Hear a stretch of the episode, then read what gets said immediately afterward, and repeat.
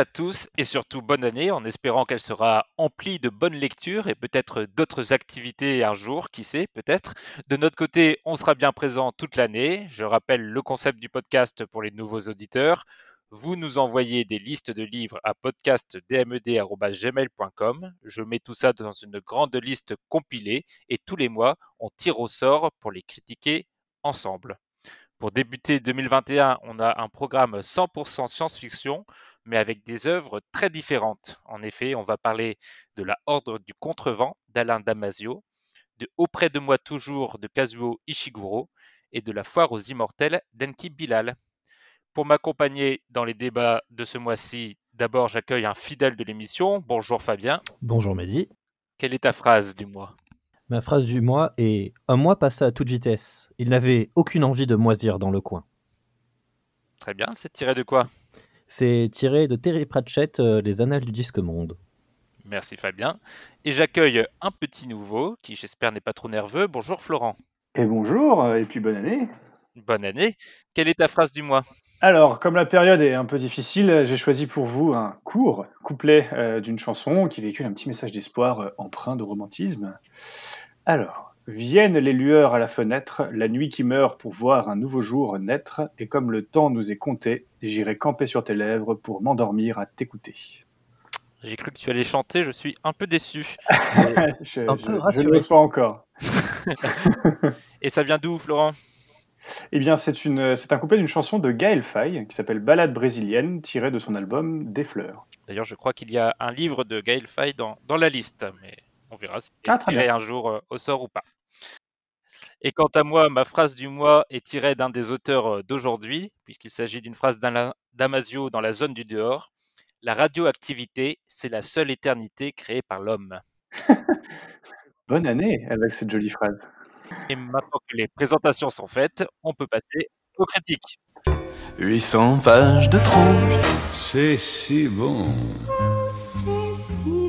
15 chapitres pourris. C'est extra, c'est extra.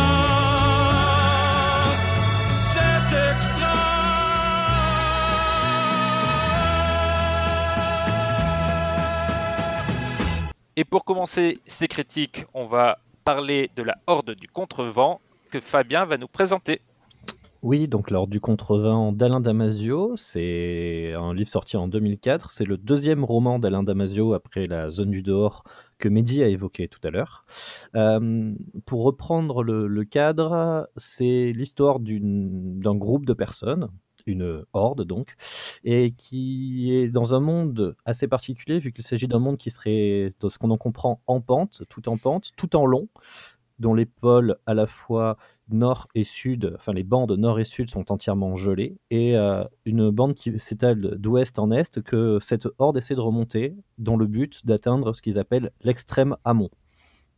Et on va donc suivre un peu les pérégrinations de ces, de ces personnages dans un monde euh, relativement hostile et surtout toujours parcouru de vent, avec euh, tout ce que ça peut impliquer en difficulté pour, pour ces personnes. Euh, je pense que c'est en, en premier aperçu une, une écriture très particulière. Euh, je vous lirai bien l'incipit, mais du coup, je ne peux pas le lire euh, à vote parce qu'il s'agit en fait d'une succession d'apostrophes, de, virgules et de parenthèses, euh, ce qui est une- un premier abord extrêmement clair finalement pour entrer dans le livre où on va Mhm. comprendre qu'on beaucoup de choses vont reposer sur la manière d'écrire, sur euh, la, différence, les, continuités dans le texte. Euh, le point de vue est partagé entre les différents membres de la Horde. Chacun va parler au fur et à mesure. Euh, chaque paragraphe commence par un petit symbole qui représente un, personnage. Et donc vous serez souvent associé à votre meilleur ami pour parcourir ce livre qui est le marque-page qui contient le nom de chaque personne et son symbole, hein, ce qui vous permet de savoir qui parle. Euh, même si certains personnages reviennent effectivement beaucoup plus souvent et donc vous les identifiez. Euh, chaque personnage a un peu son propre style pour parler ce qui permet de faire un peu un ping-pong et de voir les avis des différentes personnes, comment ça progresse euh, en suivant toute cette remontée de cette horde.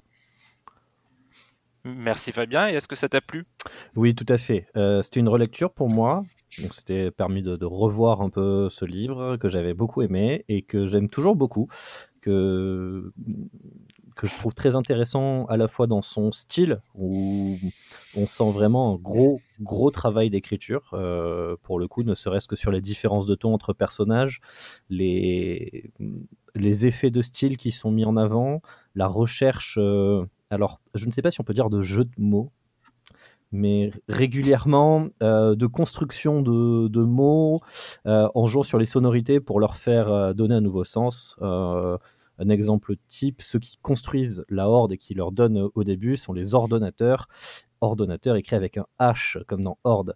Euh, c'est- et ce genre de C'est un jeu de mots. Hein, c'est un jeu de mots. c'est un jeu de mots et ce genre de concept, on le retrouve régulièrement euh, à travers tout le, tout le livre. Ce, que, ce qui est parfois très intéressant dans la manière dont c'est construit, parfois un peu énervant aussi, qu'on a un peu l'impression qu'il cherche toujours le bon mot.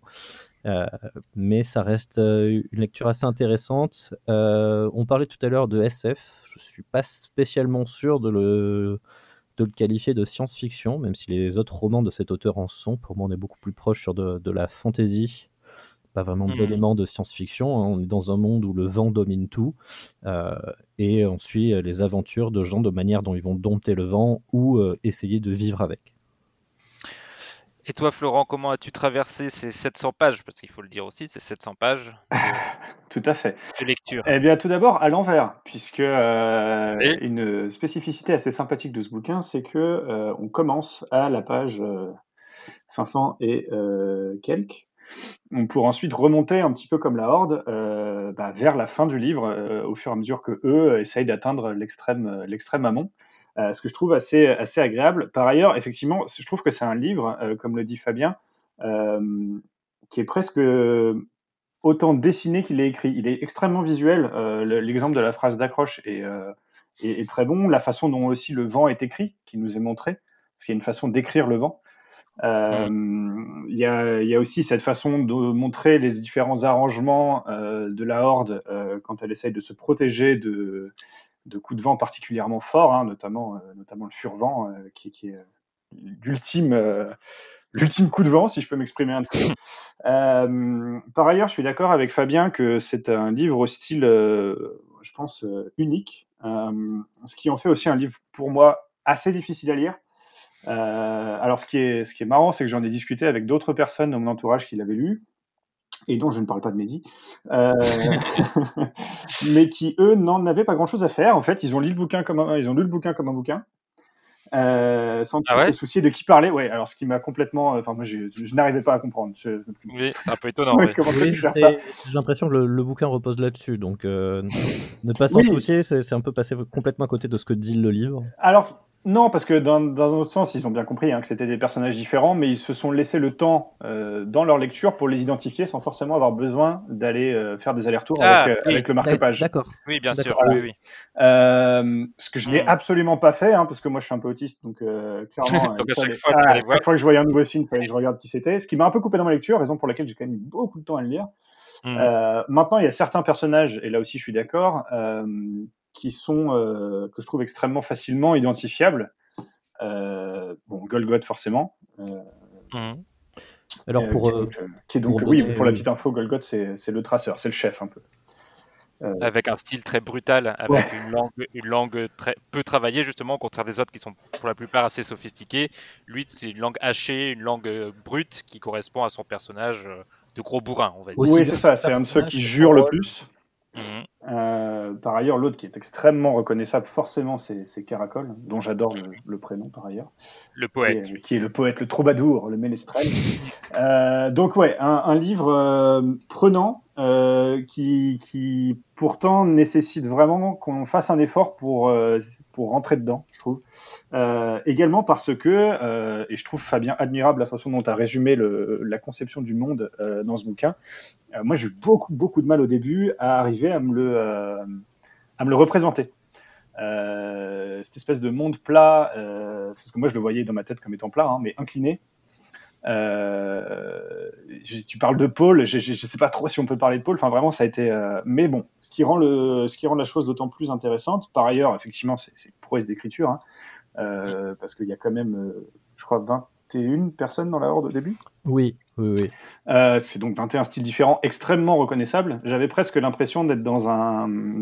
Peut-être pas de- les 21 quand même. Oui, Euh, euh, sur les il y a- 21, peut-être pas, parce qu'il y a quand même un certain nombre de personnages, justement, quand ils parlent pour la première fois et presque pour la dernière, on cherche un peu qui C'est. Oui, oui. mais qui, mais qui est, qui est cette personne Alors qu'effectivement. au fait, oui bon, Disons qu'il y en a, moi je dirais, il y en a 7-8 qui sont extrêmement bien développés, reconnaissables, etc. Et le reste autour, et c'est normal, et heureusement d'ailleurs, est un peu plus neutre, on va Je, dire. je, je dirais quand même que les autres sont développés, mais ils sont pas développés en tant que personne portant un point de vue. Mm. C'est ça, mais Oui. ils sont en Non, tant que oui. personnages, on ils les sont comprend, utiles etc. comme euh, ils sont ça. utiles comme membres de la horde, comme, comme partie d'un tout, effectivement. Euh, je crois même qu'il y en a qui sont toujours mentionnés euh, par deux. Euh, je crois que ce sont deux crocs euh, Oui. dont on parle toujours par deux. Euh, bon, ceci étant dit, ça veut quand même dire que voilà, il a fallu être un peu schizophrène euh, pour euh, pour Damasio, je pense. Euh, et comme je disais, j'avais un peu l'impression d'être dans un audiobook en fait, avec un lecteur, enfin avec un ouais un compteur. En l'occurrence, c'était moi dans ma tête, tout va bien. Mais qui prenait différentes voix en fonction de différents personnages. Donc, quand on a passé cette espèce de, de- un peu de barrière au début, hein, franchement, honnêtement, euh, moi, je l'ai vécu comme une barrière au début. Ça, c'est beaucoup plus agréable et c'est même euh, vraiment très prenant.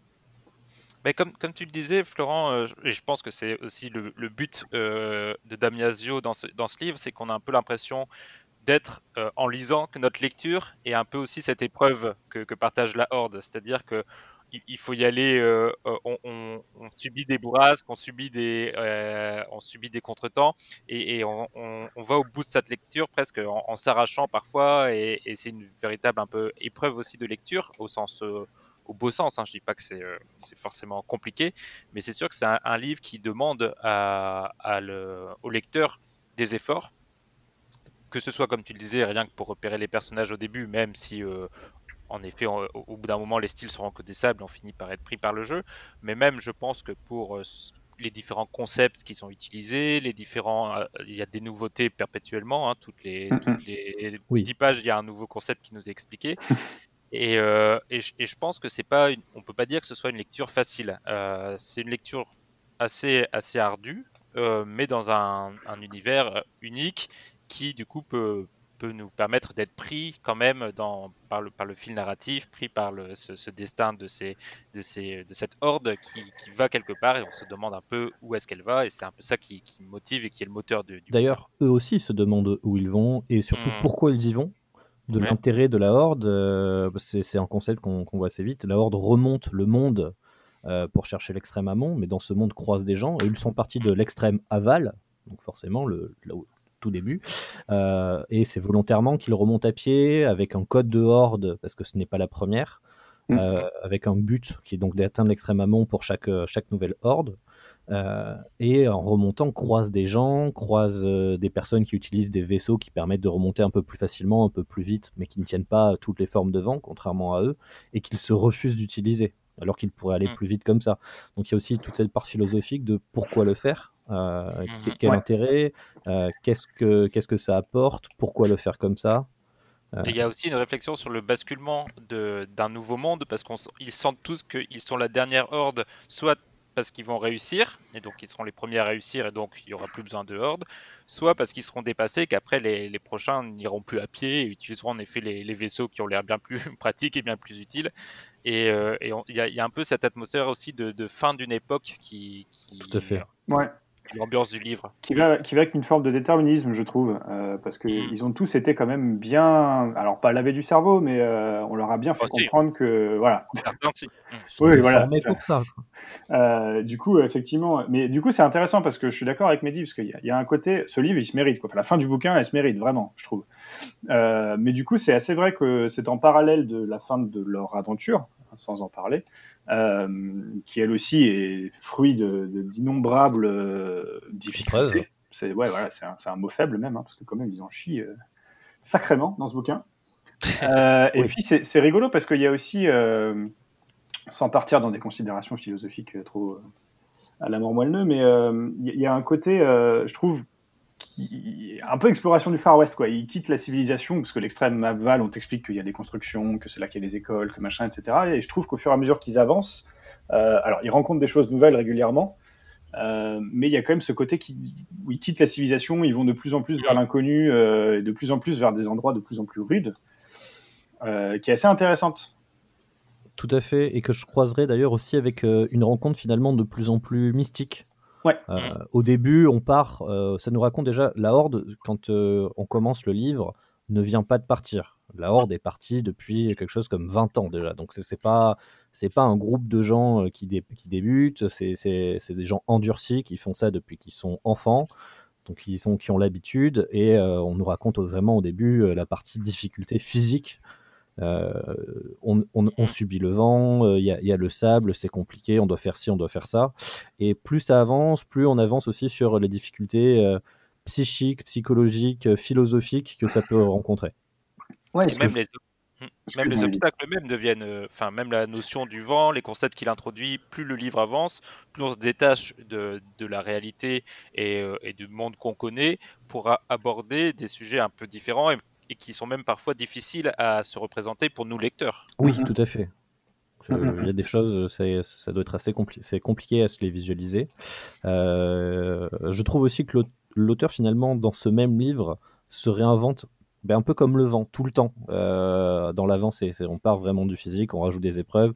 Euh, Il y, a- il y a un endroit, je dirais pas qui, pourquoi, etc., mais il y a un duel qui est fait et qui en fait est un, un duel de, de lettrés Mhm. sur, euh, sur la, manière de parler, sur le jeu de mots, sur la construction, euh, qui est exceptionnel et vu où il est amené, euh, ne, ne, ne choque même plus, mais qui est que, que l'on découvre ça, mais qui est, qui pour moi est passionnant. C'est, je pense, un des passages les plus, les plus passionnants à lire et à comprendre, euh, même si j'avoue qu'avoir dû faire des pauses et aller chercher certains termes euh, en ouvrant mon petit, mon petit dictionnaire en disant qu'est-ce, qu'est-ce que c'est que ça? Et en fait, c'est une vraie figure de style qui existe vraiment, mais euh, si, si j'avais pas ouvert, j'aurais su- il aurait pu l'inventer, c'était tout pareil.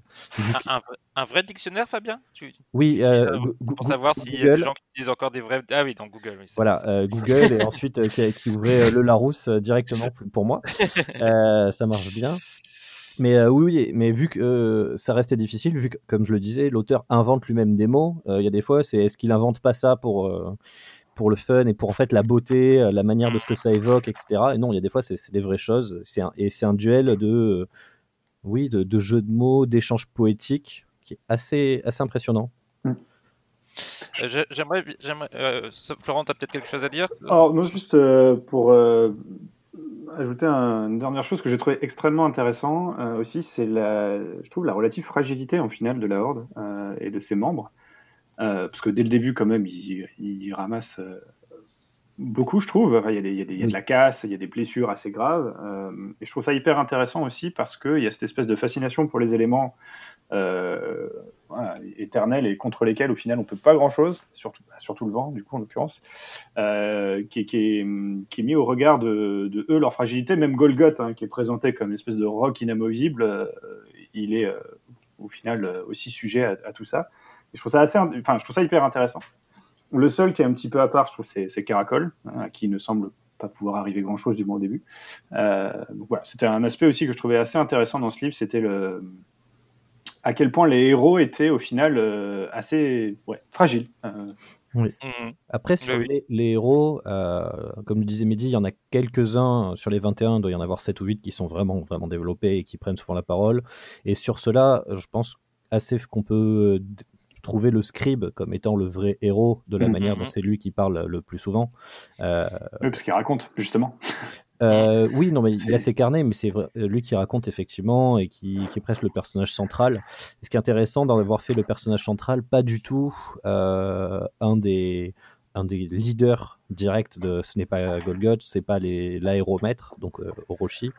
Donc il y a un personnage qui lit le vent et qui est donc extrêmement utile à la Horde. Non, c'est le scribe qui est le, le personnage un peu central de ce récit. Ouais, L'observateur presque objectif, même s'il en fait partie. C'est déjà, c'est intéressant qu'il y ait un scribe hein, dans la Horde, parce que ça coule pas de source, et c'est très intéressant la façon dont c'est expliqué pourquoi il y a un scribe, parce que c'est lui qui permet de garantir la postérité de la Horde qui est destinée, qui a de fortes chances à être décimée. Et euh, vu que toutes les hordes précédentes sont mortes, euh, lui, par son, son récit, etc., pourra non seulement euh, donner existence à cette horde, et en plus transmettre, s'il y a une prochaine horde, transmettre les, les impairs, ce qu'ils ont fait, ce qu'ils n'ont pas fait, pour faciliter et qu'il y ait une progression dans, dans, l'avancée des différentes hordes. Donc rien que le, concept du scribe a un sens, et ça c'est intéressant. Moi j'aimerais revenir sur, sur ce que tu disais Fabien par rapport au duel euh, de mots qu'il y a euh, dans, le livre, et, je pense que pour moi c'est assez révélateur de, des soucis que moi j'ai avec le livre, euh, parce que je suis pas totalement, j'ai pas encore donné mon avis, euh, je viens de m'en rendre compte, mais je suis pas totalement emballé par la, la Horde du Contrevent. C'est un livre qui est, qui est vraiment unique, ça, ça, on l'a dit et vous, vous l'avez bien souligné, et je pense que c'est quand même un livre à lire, mais j'ai été un peu gêné pendant toute la lecture, et je dirais même de plus en plus dans la lecture, euh, parce que je me suis peu à peu détaché personnellement de ce que ça me racontait, à force de devoir, euh, de, de devoir m'émerveiller par la façon dont c'était raconté. J'ai l'impression que le, le mot de Damasio prend beaucoup trop d'importance, trop de place euh, dans le récit, et qui devient un peu, alors le mot est très fort, hein, mais ça me fait, j'ai toujours l'impression qu'il est à la limite de l'exercice de style, où il aime faire plaisir, et on sent qu'il aime beaucoup sa propre plume, et qu'il aime se, se Oui. montrer un peu ses biceps, et, et le, le duel de, de- oral euh, sur les mots avec un jeu extrêmement pointu sur la langue que j'ai beaucoup aimé, hein, j'ai apprécié le passage en lui-même, mais c'est aussi un peu la caricature de, de, de ce qu'il fait pendant tout le livre, c'est-à-dire que pendant tout le livre, il nous en met plein les mirettes sur la façon dont il va tordre la langue, l'utiliser, etc. Ah, il se regarde un peu écrire, ça c'est Oui, clair. là, je, je peux que te rejoindre là-dessus, Mehdi, effectivement. Euh, Alain Damasio écrit très bien. C'est faut dire, c'est excessivement bien écrit. Et il le mais sait. euh, il le sait et euh, il le montre. Ça. et il- veut qu'on s'en rende compte. Euh, effectivement, dès le début, euh, il y, a- il y a tout un travail sur le rythme qui est fait, mais qui est effectivement euh, régulièrement euh, regardez comment je le fais bien. Euh, intéressant aussi, j'avais lu son livre précédent qui était déjà un peu axé là-dessus, mais euh, c'est sur des effets qui se développent encore plus, genre encore plus sur le rythme, encore plus sur la construction, sur le mot, la puissance du verbe, comment, comment on la colle. Euh, effectivement, on pourrait rapprocher ça peut-être, euh, je ne sais pas si c'est son envie, hein, mais dans Flaubert euh, qui disait euh, Je veux construire un roman qui se tient uniquement par la force de son style.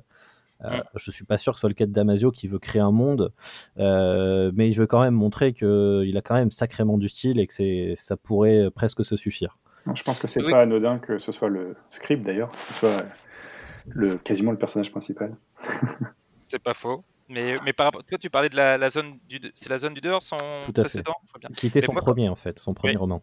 Ben, je trouvais que dans la zone du dehors, il y avait, euh, il y avait plus de, de chair, on va dire, plus euh, de, de l'histoire que ça racontait. Déjà parce qu'il y avait aussi, c'était peut-être un peu plus classique en termes de, de livres, là, pour le coup, vraiment de science-fiction, avec un, des résonances politiques, etc., qui étaient peut-être plus faciles d'accès. Dans ce livre, j'ai l'impression, et surtout vers la fin, qui m'a, les, je- dirais les 100 dernières pages, quand il y a une sorte de, de pseudo-dénouement qui m'a vraiment beaucoup déçu, parce que je trouve que la, la toute fin est extrêmement prévisible dès le début du livre, et que en plus, euh, Tu parles bien de la zone du dehors là Non, non, là je parle de de Ah, du Contrevent. Là, tu parles de l'heure du la fin de la Horde du Contrevent, la toute toute fin, je la trouve extrêmement décevante. Et les 100 dernières pages, je trouve qu'il part beaucoup trop justement dans ce que tu disais à un moment de, de théorie euh, mystique, euh, un peu métaphysique. Et, euh, et j'ai l'impression qu'il ne sait pas vraiment quoi faire finalement de ces personnages qu'il a amenés jusque-là. Et que. Et bon, c'est un peu facile, mais qu'il brasse un peu du vent à la, à la fin. Euh, Merci, merci, j'ai trouvé tout seul.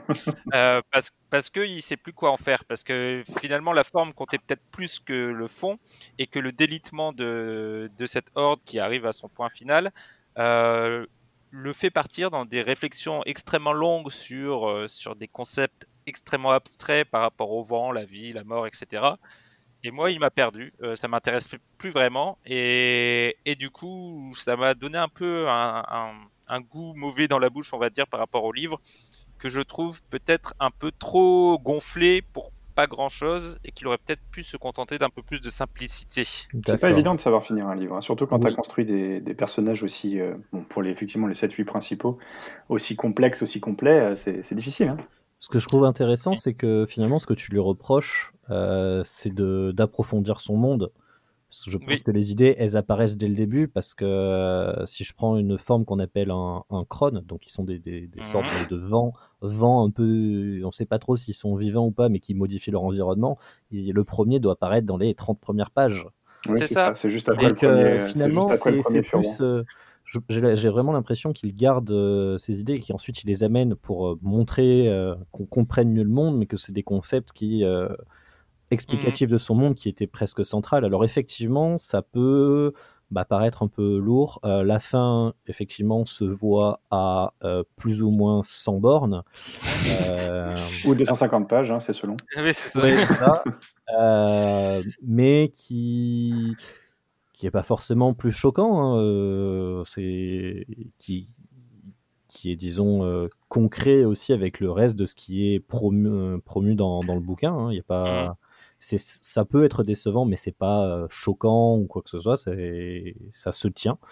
Euh, Ceci étant dit, euh, je suis assez d'accord avec Mehdi que je trouve qu'effectivement la fin euh, est là parce qu'il ne peut pas continuer à écrire un bouquin indéfiniment. Enfin, oui. C'est compliqué. Ça a été aussi beaucoup dit de George R. R. Martin, qui a écrit Game of Thrones, qui, qui, ne savait pas finir son livre. euh, et son histoire. Et c'est aussi quelque chose que j'ai euh, que j'ai trouvé dans un auteur comme euh, Orson Scott Card qui a écrit euh, Ender's Game, euh, qui est hyper concret au début. Il construit son personnage et après il se perd dans des. Enfin, je trouve personnellement, attention, je trouve qu'il se perd dans des considérations métaphysiques qui du coup m'ont perdu moi. et, effectivement, je, rejoins un peu Mehdi et puis du coup toi aussi Fabien que je pense que c'est pas la fin qui l'intéressait dans son livre euh, Damasio. Non, oui, oui. c'est clairement, clairement pas le cas. Voyage. Euh, ouais, c'est ça. C'est, je vous raconte une quête, mais comme toute quête, ce qui est intéressant, c'est, c'est, le parcours avant. Mm. Euh, c'est, je vous raconte un monde euh, et de suivre des gens. Tout ce que, quand même. Mm. Mais je pense que, oui. Et ce que tu disais est vrai, enfin bien sur les, les, concepts qui sont là dès le début. Moi, ce que je pense que j'aurais préféré au final, c'est un peu plus de mystère, euh, qu'il essaye moins de tout expliquer à la fin. je, je suis d'accord. Je, je, je, te rejoins complètement, effectivement, que mmh. euh, avoir gardé une part de mystère ou ne pas expliquer tout aurait mmh. pu euh, peut-être euh, donner autant d'intérêt au livre.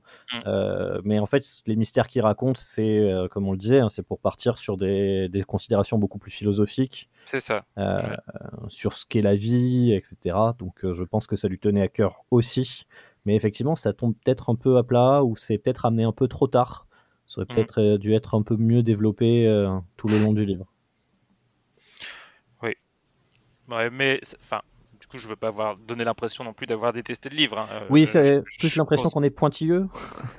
pointilleux. Non, moi, c'est quand même, c'est pas juste pointilleux, c'est quand même un peu une déception. Parce que, en plus, en, en rentrant dans le livre, euh, enfin, c'est un livre dont j'avais beaucoup entendu parler. Damasio, c'est sûrement la plume la plus connue euh, en France dans, dans, ce qui est euh, fantastique science-fiction, euh, pour peu de livres en plus, qui est un exploit assez remarquable. Oui, trois romans. Pas... Trois romans. Donc vraiment, j'y allais et j'avais lu La zone du dehors avant, que j'avais beaucoup aimé.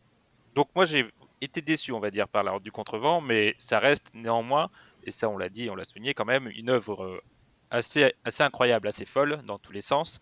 Et, euh, et, rien que pour, même si c'était qu'un exercice de, de style, c'est quand même un sacré exercice de style. Donc, oui. Euh, rien que ça, c'est déjà à, à, à, souligner. Il y a quand même une belle substance hein, derrière le style. Mmh. Oui, oui. Oui, oui, le, le monde qui est raconté est très loin d'être. Enfin, euh... il est extrêmement original. Enfin, ouais, j'ai vu des, Alors c'est aussi pour ça que j'ai un peu de mal quand j'entends que l'ordre du contrevent serait classé en science-fiction. Euh, non, ces, autres romans sont de la science-fiction, où ça parle de concepts euh, Mhm. politiques, économiques, euh, sociaux. Là, euh, non, c'est, il, il a créé un monde pour raconter euh, une histoire. Euh, ce monde, euh, j'ai pas vu beaucoup de livres qui ont créé des mondes aussi spécifiques. Non, puis qui se base sur aucun canon préexistant. Enfin, Ah, qui vraiment se base unique. sur quoi. rien. euh, Mhm. j'ai- créé ça et je vous raconte une histoire et c'est assez. Juste pour ça, pour moi, c'est un excellent roman de fantasy. C'est assez particulier à dire. Euh, presque, presque un essai, je dirais pas philosophique, mais où lui, effectivement, veut raconter ses, ses histoires. Oui, c'est vrai que ça- euh, je suis d'accord avec toi. C'est peut-être plus de la fantasy que de la science-fiction, mais je vais quand même pas refaire mon introduction de. de- On- Gardons l'introduction. Peut-être Ouais, a que des- tu peux rajouter un minuscule ou presque. Là, il y a très peu d'incohérences, effectivement. Est-ce que vous aviez d'autres euh, d'autres axes de lecture dont vous vouliez parler? Est-ce que vous pensez qu'on a fait le tour? En ce qui me concerne, c'est bon. ça, ça ira pour moi aussi. Très bien. Donc maintenant la question usuelle est-ce que vous le recommandez? Fabien, tu l'as présenté, je te, je te laisse la parole en premier. Très bien, bah, et, euh, plus que oui, euh, malgré les, les points qu'on a soulevés et qui sont effectivement des vrais points, euh, ne serait-ce que pour découvrir ce monde extrêmement particulier et euh, un style assez rare et extrêmement bien écrit, un monde très bien écrit, je, je peux que le recommander. Alors, et en plus, tout le monde pourra le lire en version originale euh, si vous le lisez en français, ce qui n'est pas, ce qui n'est pas le cas dans souvent le cas aussi bien en fantasy qu'en science-fiction. Et ça a dû être une sacrée année à traduire ce livre. Ah, je, ne voudrais même pas être à la place du traducteur. À part les premières lignes du livre qui. Oui, voilà, c'est ça. Florent, est-ce que tu le conseilles? Alors, en ce qui me concerne, ça va plutôt être en deux temps. Euh, je le recommande sans hésiter à des gens qui sont des gros lecteurs. Euh, vous dites pas, je vais m'initier à la fantasy euh, et, euh, et à la lecture de ce type d'ouvrage euh, en, attaquant ce bouquin. C'est pas une très bonne idée, je pense. En revanche, si vous avez euh, effectivement euh, l'habitude de bouquiner, que vous aimez bien la fantasy ou la, science-fiction, euh, vous avez envie de lire quelque chose de différent, c'est euh, effectivement un, il faut absolument le lire euh, je le recommande sans hésiter parce que ça, ça reste, euh, ça reste, je trouve personnellement un très très beau livre. Oui, et je le recommande aussi, malgré, malgré mes réserves. Je, je, je le recommande. Très bien. Fabien, vu qu'on a beaucoup parlé de la prose de Damasio, il est temps que tu nous la fasses vivre un petit peu.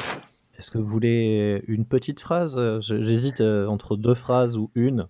Chacune faisant donc une demi-page. Je, je te laisse, je- je te laisse choisir, Mehdi, euh, quel format tu préfères. Les, les deux vont et s'enchaînent. hein. C'est juste savoir sur Vas-y, vas-y, vas-y, euh, vas-y à fond. En apesanteur, tout repère dilué, roc ou berge, nous flottions. Nous flottions en pleine flaque, avec de l'eau en amont, des kilomètres cubes d'eau devant nous, sur une distance qui ne se mesurait plus que dans une unité qui s'appelait le courage. De l'eau entre nous et la berge aval, laquelle s'éloignait chaque jour davantage, chaque jour rendait notre choix plus irrémédiable. De l'eau au sud et au nord, de l'eau d'infiltration et de source, de l'eau de pluie, de l'eau à noyer un désert et ses hordes, et aucun point de butée sur l'horizon, rien pour guider ou fixer, hormis la vague qui arrivait sur nous, et la vague d'après cette vague, indifférente et mécanique, montante et descendante, montante et descendante, à tel point que nous nagions dans une couche de somnolence liquide, à la limite souple du songe, jamais tout à fait éveillé, nous avancions cependant, crête après crête, creux après creux, ballottés comme bouchons, solubles dans la fatigue, avec ses poings, ses poissons à bras et à jambes ondulant tout autour, comme un rappel, ses camarades de vague, ma seule île, épousant l'eau de gré, souvent de force, la bouche salée et le nez bouché, ma seule île mobile, ses vingt-deux corps en mouvement, la horde, nous. La folie n'est plus folle dès qu'elle est collective. Je crois que j'aurais pu faire n'importe quoi, le plus absurde, tant que nous le ferions ensemble. Ensemble, je sentais la puissance de chacun, physique et mentale, j'avais confiance en nous, et j'éprouvais cette profondeur du lien qui nous cousait à même la vague. Ensemble, les vingt ridicules mètres carrés de peau blanche que nous occupions sur la surface immense de cette flaque délimitaient une poche de résistance d'un grain hermétique à la dilution générale. Très bien. Merci Fabien. Et on va passer à la deuxième critique de ce mois-ci. Il s'agit d'Auprès de moi toujours de Kazuo Ishiguro, peut-être plus connu sous son titre anglais Never Let Me Go, puisqu'il a été adapté au cinéma sous ce titre avec Andrew Garfield et Keira Knightley quand même. C'est un livre paru en 2005. Euh, Kazuo Ishiguro, c'est un romancier britannique, mais aussi un prix Nobel, rien que ça, depuis 2017. Alors, ça va être peut-être être difficile d'en parler sans trop en dire, parce que le, le livre entretient un mystère constant sur ce qu'il nous raconte réellement, même si on finit par comprendre par bribes progressives de quoi il est question. On va dire que l'histoire est racontée par Cathy, une jeune femme qui exerce le métier médical d'accompagnante et qui aide notamment des personnes qui ont fait des dons d'organes. Cathy réfléchit à sa vie passée et raconte ses années d'enfance dans un pensionnat jusqu'à sa vie actuelle et les choix qu'elle a faits. Dès les premières lignes, on comprend qu'il y a quelque chose d'un peu bizarre, qu'on n'est pas tout à fait dans l'Angleterre qu'on connaît, qu'il y a des choses qu'on ne comprend pas immédiatement en tant que lecteur. Déjà, premièrement, parce que le métier d'accompagnante, euh, ça n'existe pas vraiment. Et, et pourtant, tout ça paraît une évidence à la fois pour Cathy et pour l'ensemble des personnages. Donc il y a quelque chose que l'auteur ne veut pas nous expliquer et on essaye de, de comprendre euh, peu à peu euh, de quoi il s'agit. Et je pense que la grande force du livre, justement, c'est de nous livrer le regard et le récit de Cathy à travers ses yeux. Pour elle, tout ce qui l'entoure est normal et elle n'a donc pas le besoin de tout expliquer, ce qui laisse un peu le lecteur dans un flou permanent. Et la structure narrative du livre est d'ailleurs aussi, je trouve, très intelligente parce que on n'oublie jamais que Cathy est en train de nous raconter son histoire. La présence du narrateur est permanente avec beaucoup de, jeux d'anticipation avec beaucoup de jeux d'anticipation. Je vous raconterai cela plus tard, ou bien des retours en arrière. Ah, mais je dois d'abord vous raconter ce qui s'est passé il y a quelques mois pour que vous puissiez comprendre ce que je vais raconter maintenant. Et donc, il y a des effets de, de tiroir et de va-et-vient permanents, même sur des petits détails, qui donnent l'impression un peu d'un puzzle mental gigantesque que Cathy essaye de reconstituer avec nous pour comprendre qui elle est et comment elle s'inscrit et quelle est sa relation avec les autres personnages. Ils sont notamment trois. euh, et comment elle a construit ses, ses liens d'amitié, d'amour, etc. Et donc, ce qui pourrait être le véritable sujet du livre, ce grand non-dit, ce, non-pensé même, est, caché. Et derrière plein de petites histoires anecdotiques, des petites histoires de vie qui touchent les personnages, qui concernent l'ensemble des, protagonistes. Et je trouve que ça donne une puissance et une sensibilité incroyable à ce livre que personnellement j'ai vraiment adoré. Et avant d'aller plus loin, je vais vous demander à vous votre avis. Qui veut commencer? Alors, mon avis sur ce livre, euh, il est excessivement bien écrit. Euh, je suis d'accord avec ce que tu as dit, Mehdi, effectivement, sur euh, ce rapport à la personne qui est la narratrice et qui, qui fait des va-et-vient. Donc, on commence, c'est dans le présent, on revient au même point à la fin du livre. Et elle nous raconte un peu ça en essayant de, de repartir sur sa plus tendre enfance. On peut, on peut plus ou moins découper, le livre est d'ailleurs découpé comme ça, sur la partie, disons, euh, enfance, la partie adolescence et la partie adulte Mhm. de sa vie, euh, qui s'organise avec... Alors, il y a plein d'autres euh, personnages, mais c'est essentiellement un triangle de personnes.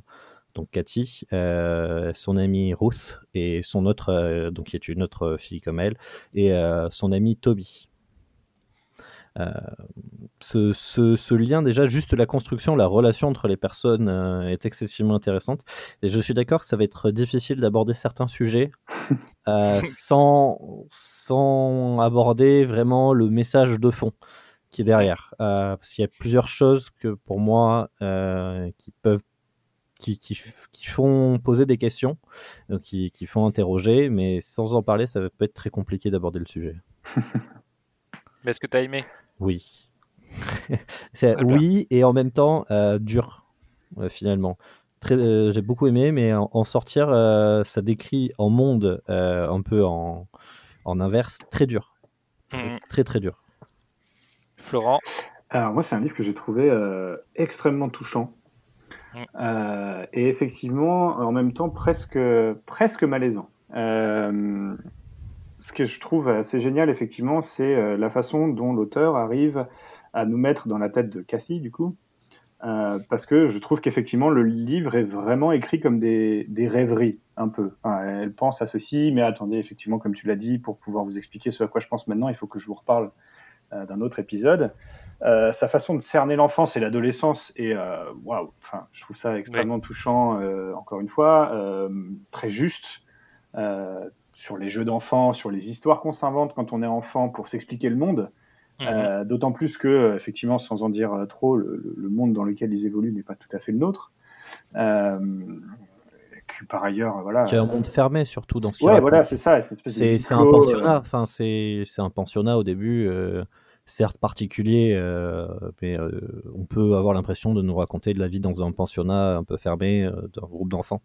Oui, tout à fait. Euh, par ailleurs, bon, euh, c'est, enfin, c'est, comment dire, c'est, ça fait appel à vraiment quelque chose qui est très, enfin, c'est très anglais, quoi. C'est, tu Oui. parles de pensionnat, ces écoles anglaises où on est tous en uniforme, etc. Tu, tu ressens vraiment ce truc-là. euh, et enfin, que- ne serait-ce que quand il parle des assemblies, des assemblées, tout simplement. Excusez-moi.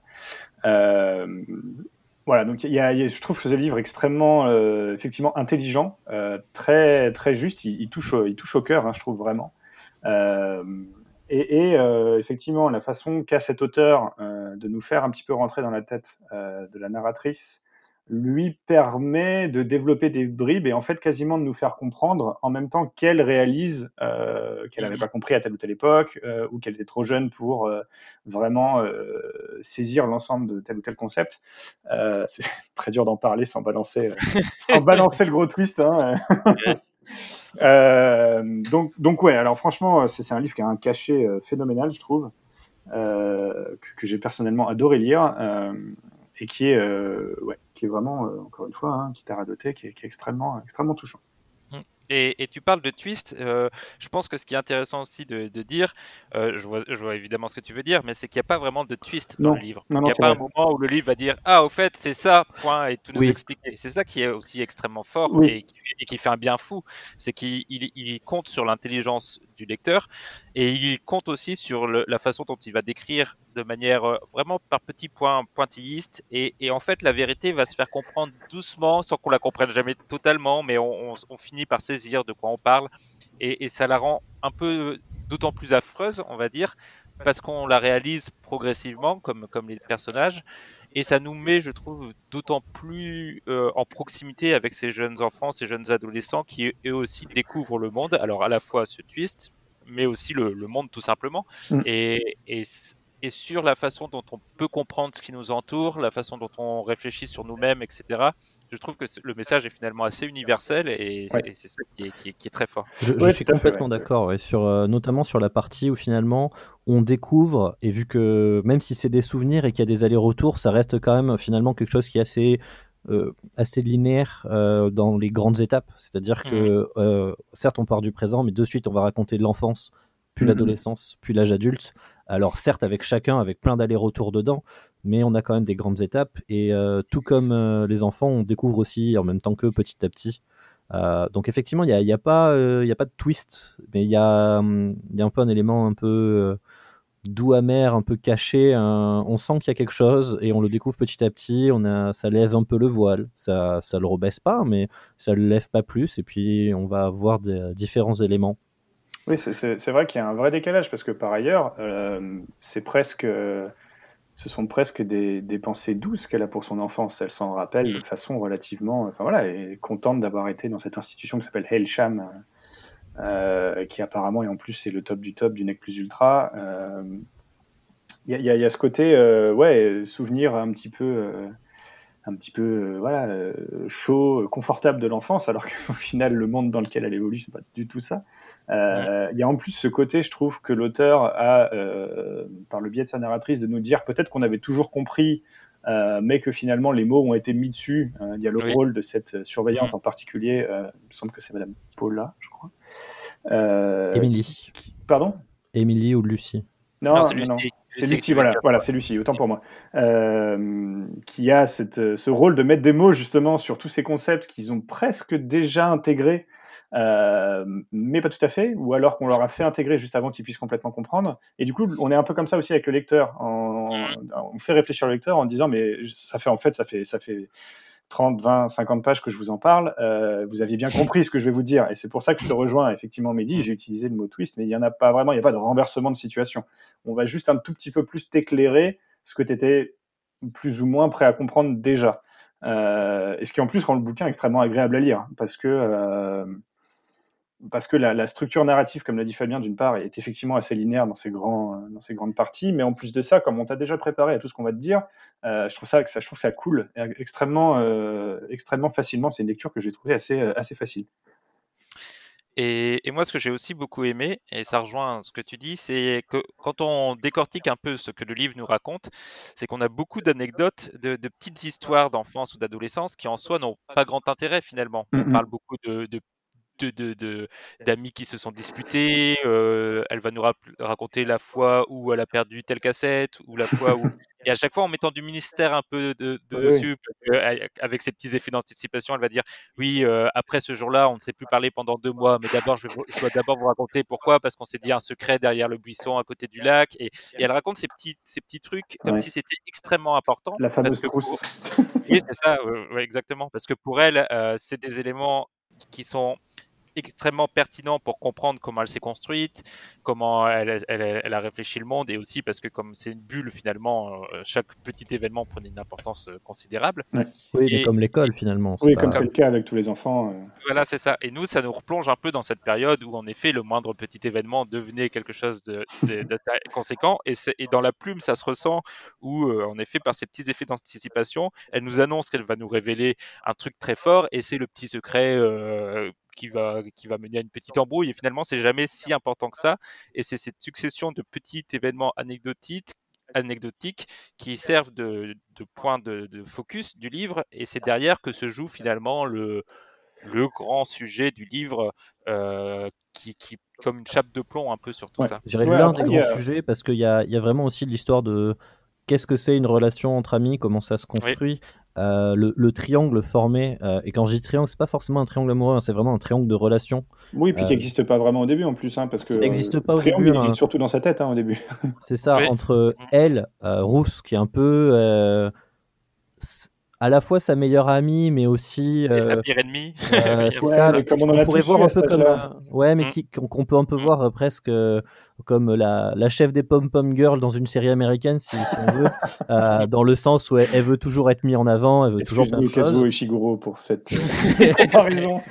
Désolé, désolé pour la comparaison, mais enfin, ça reste un peu, un peu ça. euh, qui veut elle être mis en avant, donc qui va un peu rabaisser l'autre, où chacune essaie, tout le monde essaie de garder la face. Ça, et aussi avec Tommy, donc qui est un, un jeune garçon au début qui est un peu euh, mis de côté, hein, euh, et les relations qu'ils vont construire, euh, relations sur, sur tous les plans, hein, parce qu'ils vont rester ensemble très longtemps, donc sur comment ils, ils abordent le monde, comment ils vont vivre, en fait, tout- toutes leurs, toutes leurs histoires.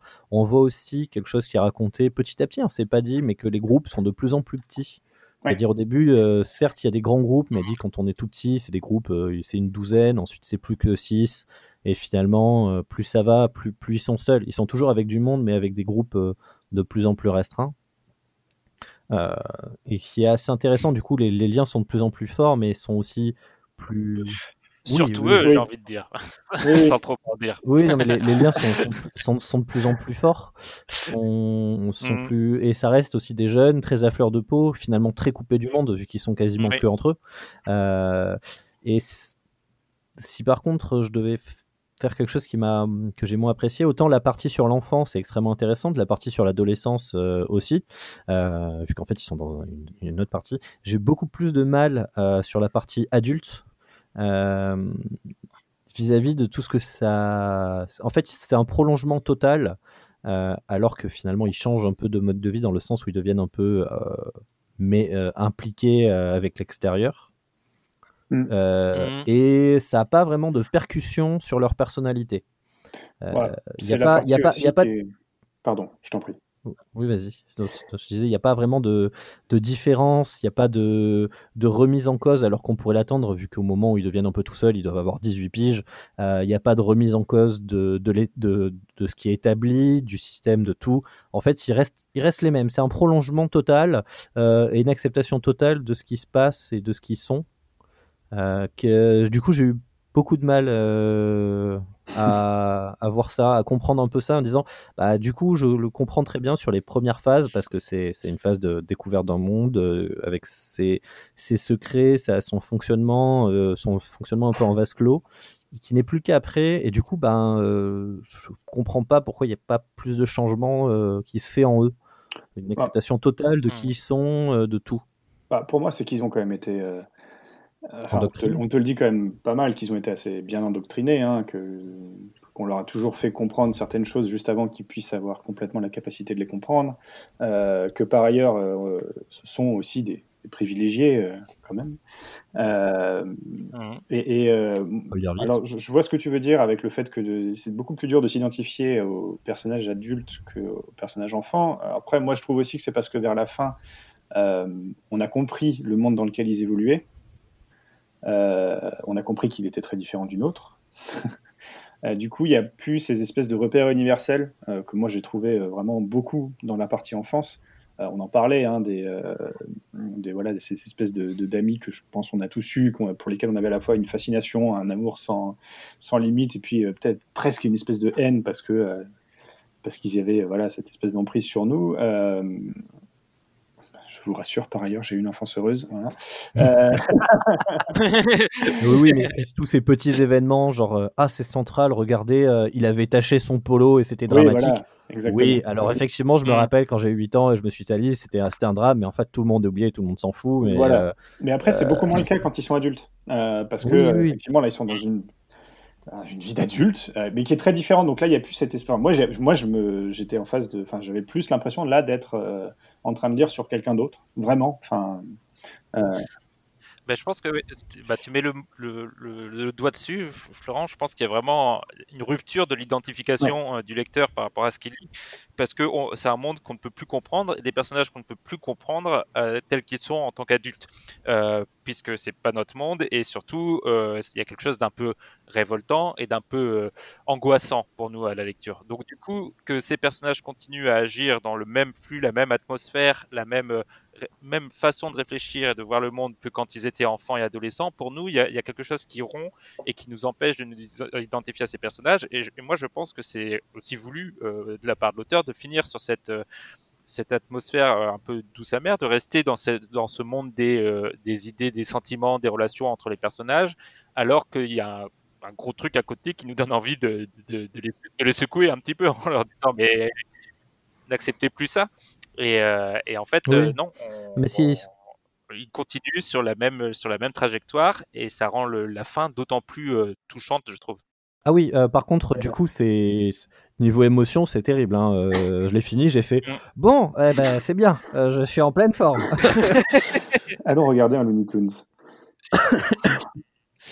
Et, et- et c'est amusant, je trouve, à quel point les, les deux lectures étaient extraordinairement différentes entre La Route du Contrevent et celui-là, parce que, bon, il est très bien écrit, mais il y a beaucoup moins d'effets, euh, c'est beaucoup plus simple et beaucoup Mm. plus euh, doux, euh, je trouve, et ça, ça- c'est sur des petits détails, sur des petites choses de la vie, et, et c'est quand même aussi très, très touchant, et c'est là aussi, je Ouais, trouve, un c'est- tour de force, c'est moins des- dans un style C'est moins des extrêmement effets de style et plus des effets de narration, effectivement, qui sont, euh, qui sont enfin, Mm. très efficaces, si on peut parler ainsi. Est-ce que vous aviez d'autres choses à dire euh, sans évidemment sans spoiler, donc en restant dans le Euh, non-dit oui, nous aussi? Euh, une petite chose, euh, Oui, dans le livre, il parle d'une cassette audio avec une chanson, qui, qui est d'ailleurs le, le titre euh, Oui. du livre, hein, donc euh, c'est pas vraiment un spoiler ou quoi que ce soit. Euh, Go. eh ben, je l'ai écouté, c'est pas top. Voilà. Euh, et surtout, j'ai été surpris de voir que cette chanson Eh bien- existait vraiment. Eh bien Fabien, j'ai à mon tour, euh, je vais, je- j'ai fait comme toi, sauf que je crois que je suis allé un peu plus loin parce que cette chanson n'existe vraiment que après l'écriture du livre, puisqu'elle a été créée pour le film en Ah. fait. Et ils ont repris, ils ont repris le faux groupe, la, la fausse chanteuse et la fausse chanson, qui en fait n'existaient pas au moment de l'écriture du livre et qui existent depuis euh, pour le film. Et ben, me voilà, me voilà tout à fait Et surpris. voilà, Eh ben, du coup, si c'est pour le film, ils auraient pu au moins écrire une, euh, une chanson correcte. Une, une meilleure chanson, oui, mais, mais non. Donc la, la- la chanson était bien, était bien fictive. Et je me suis fait avoir, comme toi au début, euh, j'ai lancé la musique, j'ai fait Ah, euh, elle existe bien, ah, il y a exactement la pochette, Ouais, comme ouais. c'est écrit dans Oui, le, dans qui, le, ce qui aurait en fait été livre et tout. totalement possible que l'au- l'auteur parte d'un élément existant pour raconter euh, quelque chose. Et j'ai d'ailleurs été surpris en disant Ah, ça existe vraiment. Et ben, du coup, ça n'existe pas, Oui, oui, pas oui. du tout. Voilà. Et c'est encore, euh, c'est encore plus drôle. Mais ce qui est rigolo, c'est que pour ma part, euh, c'est marrant, j'ai même pas questionné le fait que ça allait exister. Enfin, je veux dire, euh, à ce moment-là, mon immersion était telle euh, que je me suis juste dit, tiens, je vais écouter le morceau dont parle le bouquin. Enfin, je me suis même pas. Après, je ne savais pas du coup en plus qu'il avait été fait pour le film, du tout. Je me suis, je me suis juste dit, ouais. Euh, donc Oui, c'est oui, ouais, c'est marrant. C'est marrant, mais d'ailleurs, la cassette, c'est rigolo Ah parce oui. que c'est un bon exemple de ces euh, petits drames d'enfants. Euh, c'est un, un de ceux qui, qui, pour le coup, l'est à plusieurs niveaux. Parce que c'est quand même à partir de ça que Mm. arrive aussi un certain nombre de révélations. hein. qui, qui viennent Oui. euh, très peu de temps après. Et donc, c'est vraiment, là, il y a vraiment une, plusieurs niveaux de lecture avec à chaque fois une importance différente. Euh, il, est, il est très, très intéressant ce passage. Oui, sans que ce soit la cassette en elle-même. hein, C'est juste que Oui, oui, c'est ce qu'elle il dit. se passe des Oui, choses autour. La cassette est standard. euh, Mm. Oui, mais c'est tout ce qu'elle s'imagine en tant qu'enfant autour de cette cassette. Ah oui, oui, bien sûr. Par ailleurs, ça- euh, fait écho Mm. aux propos du livre. Enfin, je trouve ça assez, assez fou. Ouais, mais non, c'est vraiment très bien, très bien écrit et très bien structuré. euh, Je, je trouve ça Mhm. assez remarquable. Est-ce que vous le recommandez?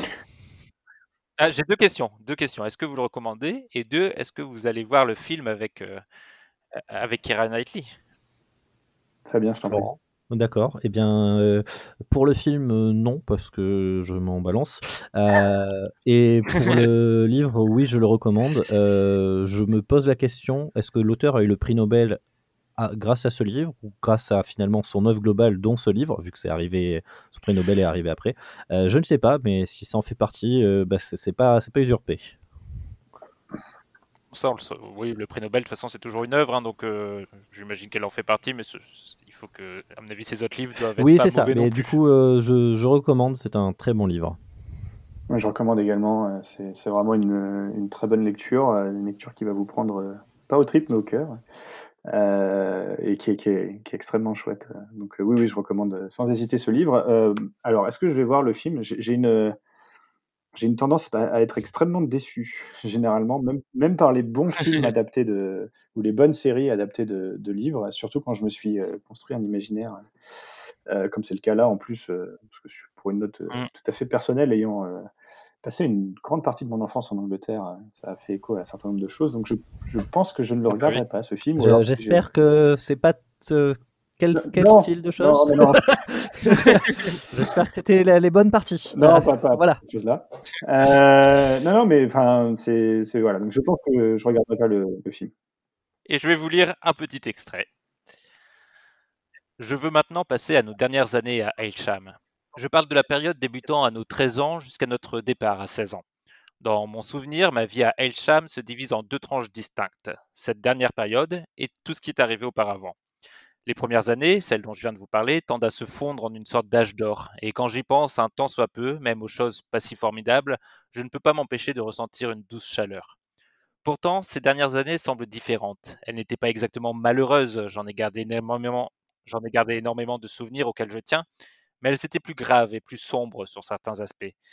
Peut-être que je l'ai exagéré dans mon esprit, mais j'ai l'impression que les choses changeaient rapidement, à ce moment-là, comme le jour qui décline vers la nuit. Cette conversation avec Tommy au bord de l'étang, j'y vois maintenant une sorte de jalon entre les deux époques. Non qu'un fait significatif se soit produit aussitôt après, mais pour moi, du moins, cette conversation marqua un tournant. Je me mis résolument à considérer chaque chose sous un autre angle. Là où auparavant j'avais évité les sujets embarrassants, je commençais de plus en plus à poser des questions, sinon à voix haute, du moins à part moi. En particulier, cette conversation me fit considérer Miss Lucy sous un nouveau jour. Je l'observais avec soin chaque fois que je le pouvais, mais pas seulement par curiosité, mais parce que je la voyais désormais comme la source la plus vraisemblable de renseignements importants. Et c'est ainsi qu'ensuite, au cours d'une ou deux années, j'en vins remarquer diverses curieuses petites choses qu'elle disait ou faisait et qui, et échappaient entièrement à mes amis. Et on passe maintenant à la dernière critique du podcast, cette fois-ci consacrée à la BD, ou au roman graphique si on veut faire pompeux. Et c'est c'est Florent qui va nous présenter La foire aux immortels. Merci beaucoup, Mehdi. Euh, alors, moi, je vais parler de bande dessinée. hein, car, comme chacun sait, je ne suis pas pompeux, n'est-ce pas? Euh, Alors, La foire aux immortels, euh, d'Enki Bilal. Donc, avant de parler du, de l'œuvre, je vais euh, du roman graphique, euh, n'est-ce pas? Je vais, euh, je vais parler un petit peu de l'auteur. Euh, Enki est donc un auteur, metteur en scène français, d'origine serbe. Il est né en 1951 à Belgrade, qui était alors la capitale de la, la Yougoslavie, qu'il a fui en 1960. Retenez cette info, elle est importante. C'est une figure majeure de la science-fiction, hein, surtout, euh, euh, surtout par ses bandes dessinées, mais aussi à travers trois films hein, Bunker Palace Hotel, euh, Taiko Moon et Immortel Ad Vitam. Euh, il a beaucoup contribué à la notoriété du genre, notamment par ses publications dans une très célèbre revue euh, Métal Hurlant, et puis bien entendu par ses albums de, de bande dessinée, pour lequel il obtient d'ailleurs le Grand Prix du Festival d'Angoulême en 1987. Euh, bon, comme un certain nombre d'auteurs de science-fiction, Bilal il construit des, univers dans lesquels les dérives euh, de nos sociétés ont créé un monde décrépit, dysfonctionnel, décadent, euh, très très marqué par le thème du totalitarisme, je vous avais dit que ce serait important, euh, et faisant également beaucoup de références à l'Europe de l'Est de la deuxième moitié du XXe. Euh, ces œuvres, je trouve personnellement qu'elles sont aussi belles visuellement que, que sans concession dans leurs dans leurs propos. Celle à laquelle on s'intéresse aujourd'hui, effectivement, La Foire aux Immortels, est parue en 1980. C'est le premier volet d'un triptyque appelé la trilogie Nicopole, et dont le film euh, Immortel ad vitam est d'ailleurs une adaptation libre euh, que je vous conseille hein, au passage. C'est notamment euh, bah, en termes de mise en scène et visuellement, c'est très c'est particulier, mais c'est vraiment très intéressant. L'action se déroule à Paris en 2023 et suit les péripéties d'un certain Alcide Nicopole, euh, qui va devenir malgré lui l'instrument de vengeance d'une créature extraterrestre semi-divine, Horus d'Iraconopolis. Et oui, j'ai révisé. Euh, euh, donc c'est le dieu à la tête de faucon hein, du panthéon égyptien, tout simplement. Euh, dans un Paris euh, devenu une espèce de super métropole fasciste dirigée par le gouverneur François Ferdinand Choublanc. Magnifique prénom et magnifique nom. Ouais, ouais, alors ça j'y reviendrai. Euh, qui est divisé en, entre un centre riche, un siège de l'armée, de la haute société parisienne proche du pouvoir, et euh, bah, les banlieues, une espèce de ghetto misérable, gangréné par la pauvreté euh, et la maladie. Il y a, Oui, c'est pas du tout le cas de nos jours, c'est bien. Voilà, ça pareil, j'y reviendrai. Euh, Il y, a- il y a trois trames narratives qui vont se côtoyer et s'entrecroiser. Donc il y a celle de Nicopole, hein, qui était un, un déserteur et qui a été condamné dans les années 90 à orbiter la Terre dans une capsule, capsule qui va s'écraser suite à un dysfonctionnement dans le, la banlieue parisienne au tout début de l'histoire. Celle d'Horus, et non, je ne redonnerai pas son nom de famille, euh, dieu immortel, cherchant une vengeance contre le reste de ses semblables hein, du Panthéon, euh, pour l'avoir écarté. Alors, il n'y a pas beaucoup plus de détails qui est donné euh, sur, sur ce que ça veut vraiment dire, mais c'est pas forcément le propos du livre, donc on s'en fiche un peu.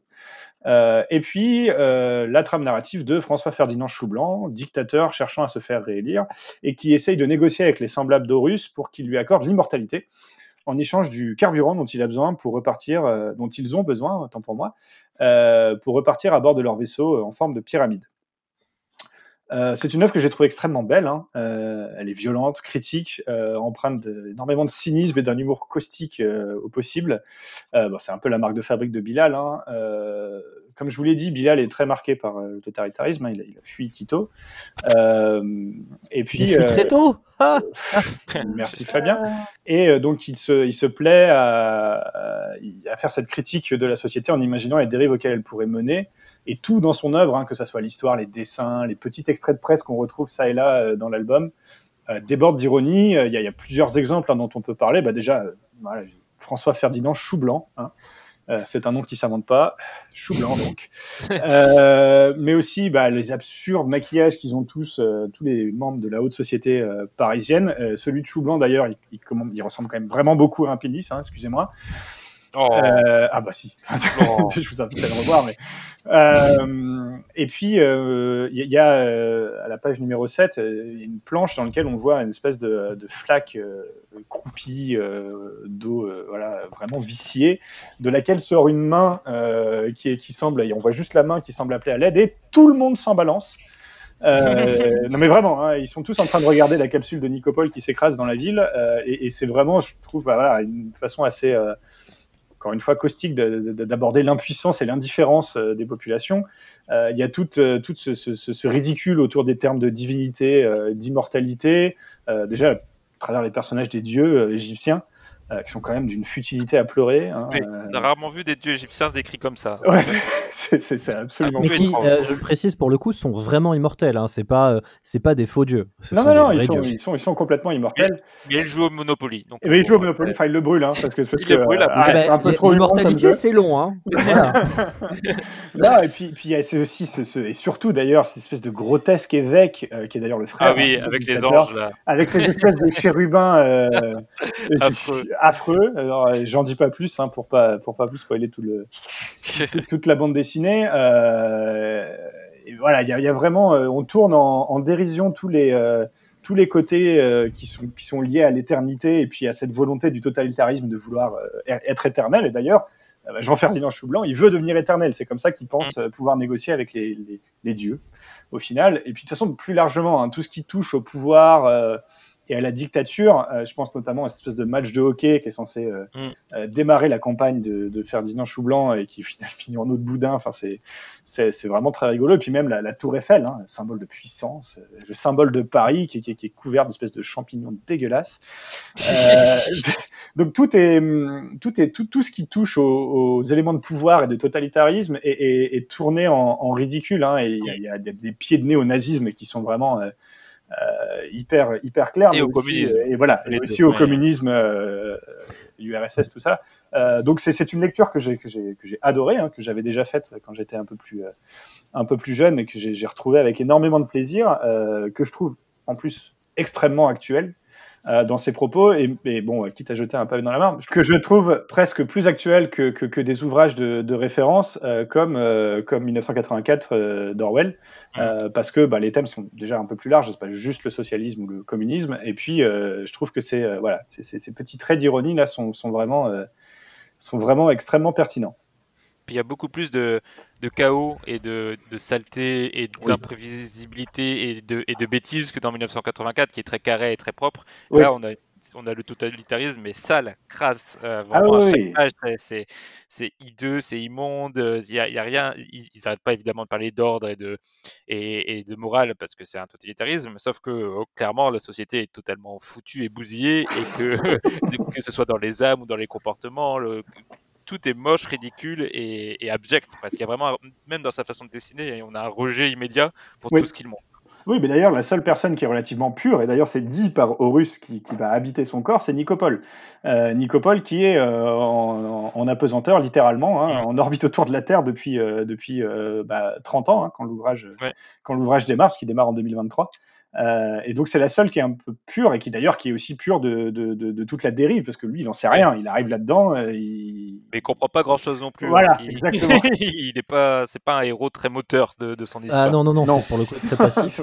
Mais ce que j'aime beaucoup, moi, sur l'univers tel qu'il est décrit, c'est aussi euh, que Bilal se fait entièrement plaisir. Alors, certes, il y a- il y, y a une critique, on tourne en ridicule. On tourne en ridicule, mais c'est pas pour autant d'ailleurs qu'on écarte les dangers. hein. Non, non, non, non. euh, on, on montre bien que le fascisme, on peut s'en moquer, mais enfin, ça, reste dangereux.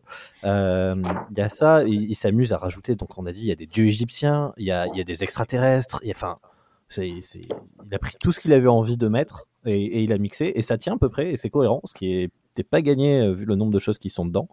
Euh, ce que ce qu'effectivement le, futur lointain de 2023, euh, quand on le lit en 2021, c'est c'est- c'est bon, c'est particulier. Après, on sait pas que, vu, vu, euh, comment notre monde évolue, à quelle vitesse c'est possible hein, que des dieux égyptiens débarquent dans deux ans. Hein, euh, N'écartons pas ça. Euh, J'ai beaucoup aimé aussi le concept de Paris commune autonome, mais fasciste. Euh, Oui. le principe de commune autonome fasciste est quand même un concept très particulier, et très très très intéressant. Pareil, la différence, bon, après entre banlieue et, et centre qui est riche, tout ça, c'est pas c'est pas que c'est maltraité, mais c'est c'est plus classique. A Pas Oui, forcément. Toute euh, référence à banlieue 13 serait punie par la mort. et tu es le seul à l'avoir fait. Écoute, euh, je, je n'y pensais même pas. Euh, non, après, c'est c'est vraiment sur euh, beaucoup de thèmes brassés. Euh, un personnage pas du tout moteur et qui de, de fait se retrouve Ouais. toujours au cœur de l'intrigue et c'est très drôle. tout le récit. hein. Ah oui, complet. C'est le, pas de bol. hein. C'est- Je pense que c'est sa définition. C'est il est là, mais parce qu'il pas de bol, il a croisé des gens et ça- ça lui retombe dessus. D'aucuns diraient C'est même assez- euh, pas de bol, Nicopole. Ah, l'humour. Ah là là. Ça, je la coupe pas au montage. hein. tu l'assumeras. plutôt une bonne surprise pour moi, parce que je l'avais jamais lu. Euh, pas, pas bonne surprise dans le sens où je m'attendais à ce que ce soit nul. hein. Euh, on m'avait plutôt dit ah tu verras Bilal c'est bien. Euh, bah euh, oui, oui, d'accord. Euh, effectivement. euh, le trait euh, assez particulier. Parce que du coup, euh, c'est quand même des dessins, donc on, peut en parler très un peu très particulier. ouais. Très particulier sur le trait. J'ai un pas, c'est pas forcément le style que je préfère, mais qui est assez maîtrisé. Beaucoup d'éléments, comme on l'a dit, euh, où on se moque, euh, comme le soulignait Flo, euh, sur, sur des petits aspects sur les cases. si on les détaille, on va se rendre Oui. qu'il y a vraiment a plein des- de choses Il y a dedans. des choses absolument géniales. hein. Il y a certaines planches où ils sont dans le métro, il est en train de, de le guérir. Hein. Horus est en train de guérir Nicopole sans trop en parler. Et euh, je ne sais pas si vous avez remarqué, mais dans les affiches qu'il y a derrière, il a collé des il a collé des Ouais. vraies photos. Oui, oui, oui, c'est incroyable. c'est absolument génial. Et, euh, et comme tu disais, Mehdi, il y a, il y a ce côté presque, euh, ouais, il y a ce côté qu'on retrouve dans un certain type de science-fiction. Tout est, tout est crasseux, tout est, tout est vieilli, tout, tout marche mal. Moi, je, je suis- enfin, je suis d'accord avec tout ce que vous avez dit. hein. Vraiment, il y a, ça fourmille d'éléments, ça fourmille d'idées. On sent vraiment qu'il est, euh, enfin, qu'il a envie de créer et qu'il crée à fond. Et ça, c'est vraiment très, très agréable et, et c'est très drôle. et ça- Enfin, drôle à sa façon, mais il y, a- il y a de l'humour. Il y a vraiment un humour très, très acide. Euh, et j'ai beaucoup aimé ça. Euh, moi, j'ai eu plus de mal sur du coup l'histoire en fait parce que euh, il y a tellement de choses que, que je, trouvais le, fil narratif euh, pas emballant. Euh, j'arrivais pas à m'intéresser à ce qui se passait, à ce que faisaient les personnages parce que j'étais trop dans les dans les détails des cases, dans le dans, dans l'univers qu'il crée et que justement on a l'impression qu'il crée son univers et qui va pas finalement au bout des choses et ça se comprend un peu parce que j'ai un peu triché, j'ai lu toute la trilogie. Oui, Ah, pareil. Ce que j'ai refusé de faire. Oui, bah bravo Florent. Et moi, que- suis pour rien, j'ai acheté la trilogie en un seul livre, Oui, d'accord moi aussi, moi aussi, mais je me suis dit, je lirai la suite après le podcast.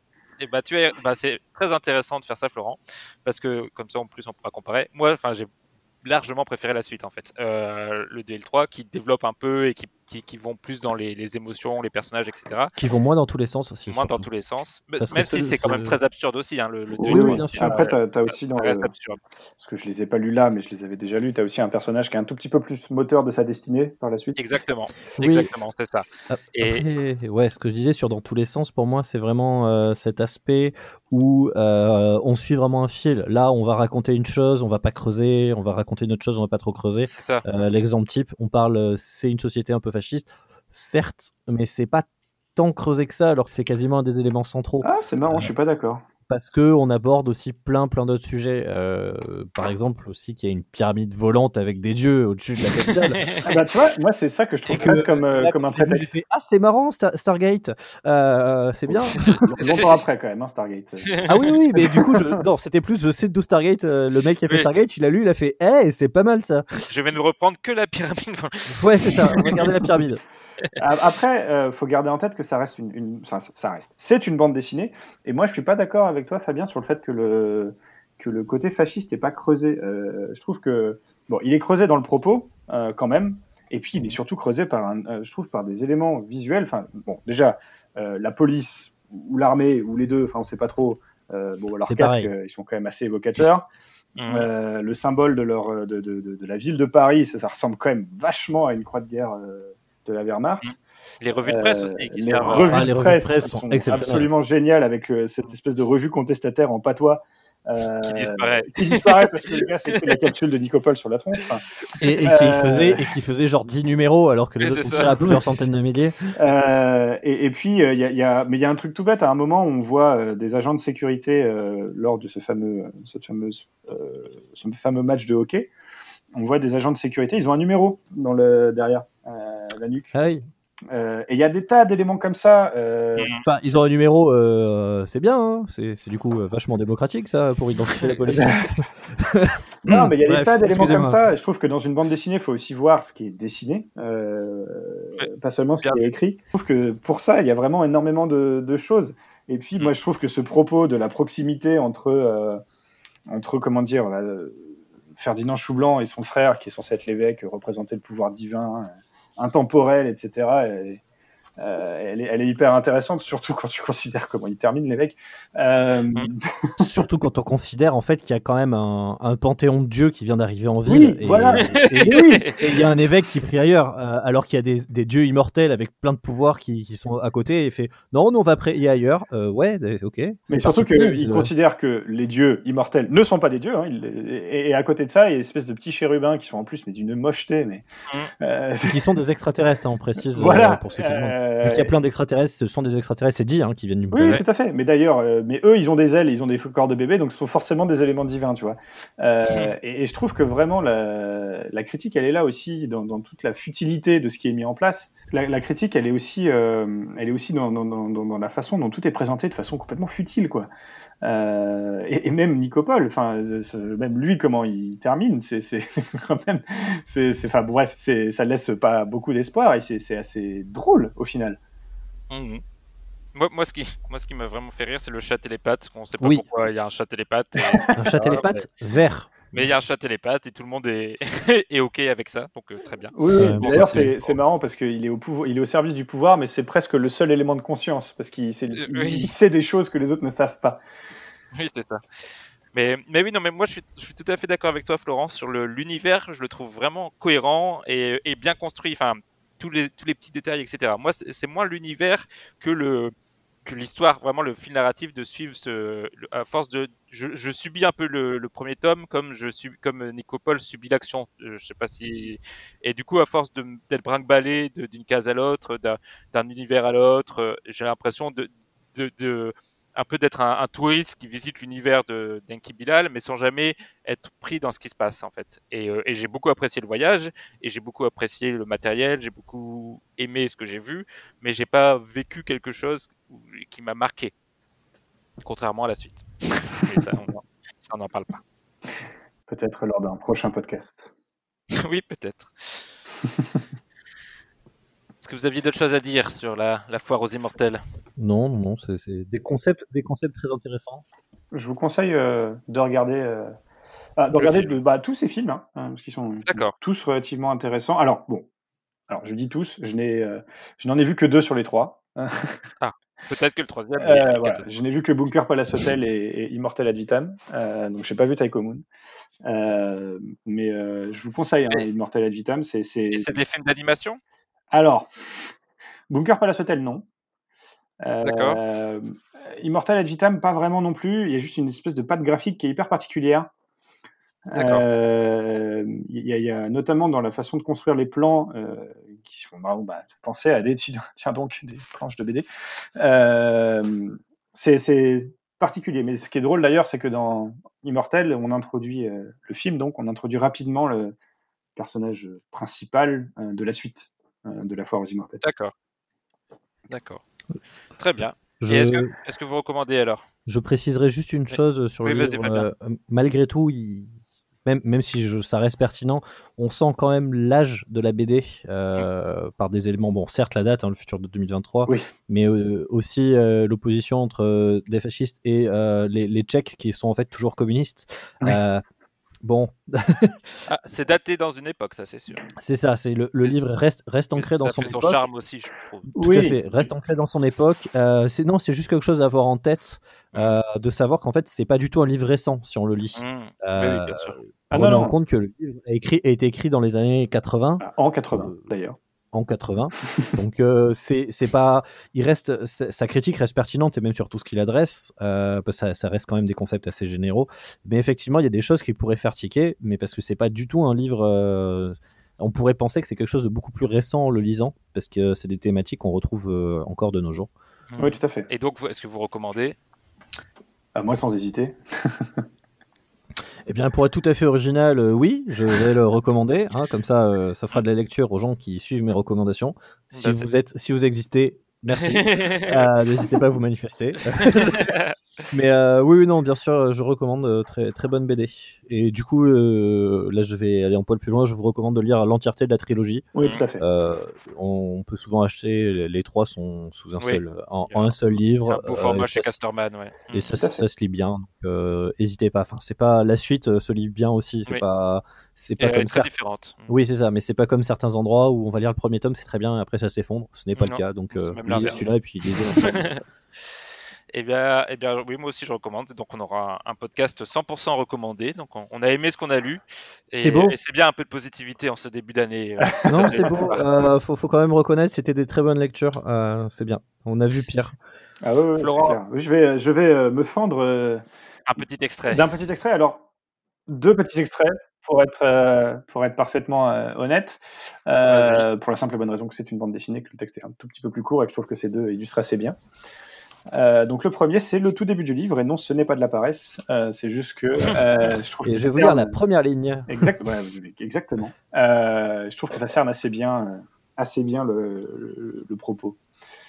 À la veille d'une nouvelle mascarade électorale sans signification, rien ne semble devoir changer dans l'immense agglomération parisienne, politiquement autonome et irrémédiablement fascisée. Voilà, donc euh, toute euh, similitude avec une situation où des personnes euh, réelles seraient complètement fortuites, n'est-ce pas? Et la deuxième, c'est un des personnages qui parle.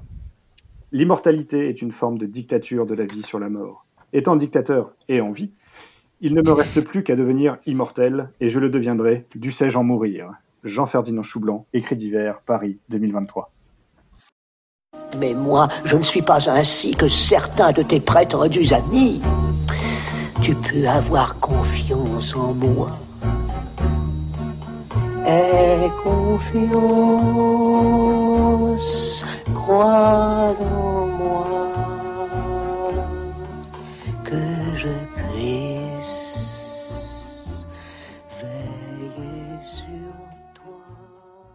Et nous sommes de retour pour l'avant-dernière partie du podcast, les recommandations. Cette fois-ci, les chroniqueurs ont la main totalement libre et ils peuvent nous recommander ce qu'ils veulent dans tous les arts confondus et même en dehors des arts, car ils ont très bon goût, n'est-ce pas Fabien? Tout à fait. Euh, les autres, sûrement. Euh, donc moi, je, ce serait un peu une double recommandation. Je vais vous recommander de vous faire vacciner euh, pour commencer. Ce sera Ah, bien. Euh, Si on peut si on peut et dès qu'on peut, euh, n'hésitez pas. Et en attendant d'avoir le vaccin, euh, n'hésitez pas à regarder euh, la série Alice in Borderland qui est sur euh, Netflix ou sur vos plateformes de téléchargement illégal préférées. Non, alors on n'a pas le droit à ça, Fabien. D'accord, alors qui se trouve sur Netflix C'est interdit. Euh, Je refais. Donc n'hésitez pas à regarder Alice in Borderland qui se trouve sur Netflix et qui est une série japonaise. Euh, je précise juste que ça reste euh, assez graphique. Euh, Enfin, c'est euh, une série live, hein, mais c'est assez graphique et c'est peut-être pas euh, Graphique, il y a du sang ou graphique, il y a du cul? Graphique. euh, Il y a du sang. C'est- À ne pas pas- mettre devant tous les yeux, donc. Voilà, attention, ça peut être un peu un peu violent, euh, mais c'est une excellente série et je ne peux que vous la recommander. Très bien. Flo? Oui, alors euh, moi je vais, euh, je vais me montrer un tout petit peu plus musical, euh, puisque Ah. je vais vous recommander un album qui s'appelle I Have Know Everything Here, un album de musique composé par Zomba Prison Project, qui est un collectif de 16 prisonniers de la prison centrale de haute sécurité de Zomba au Malawi, un petit pays au nord du Mozambique, hein, dans la région du Grand Rift. Euh, L'album a été nominé pour un Grammy euh, en 2016, il me semble, et pour la petite histoire, euh, les fonds récoltés grâce à la vente de l'album ont été employés notamment à améliorer la représentation légale des prisonniers, au moins trois d'entre lesquels ont vu leur condamnation révisée grâce à ça. Par ailleurs, c'est de la très bonne musique, enfin, personnellement je trouve.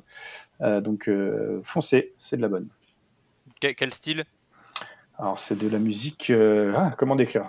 C'est de la musique. Merci. Ouais, c'est- Ah, euh, Pas du tout, c'est c'est de la musique, euh, c'est de la musique africaine qui se rapprochera Mhm. peut-être un petit peu de ce qu'on pourrait trouver chez un Ali Farka Touré, euh, guitariste malien.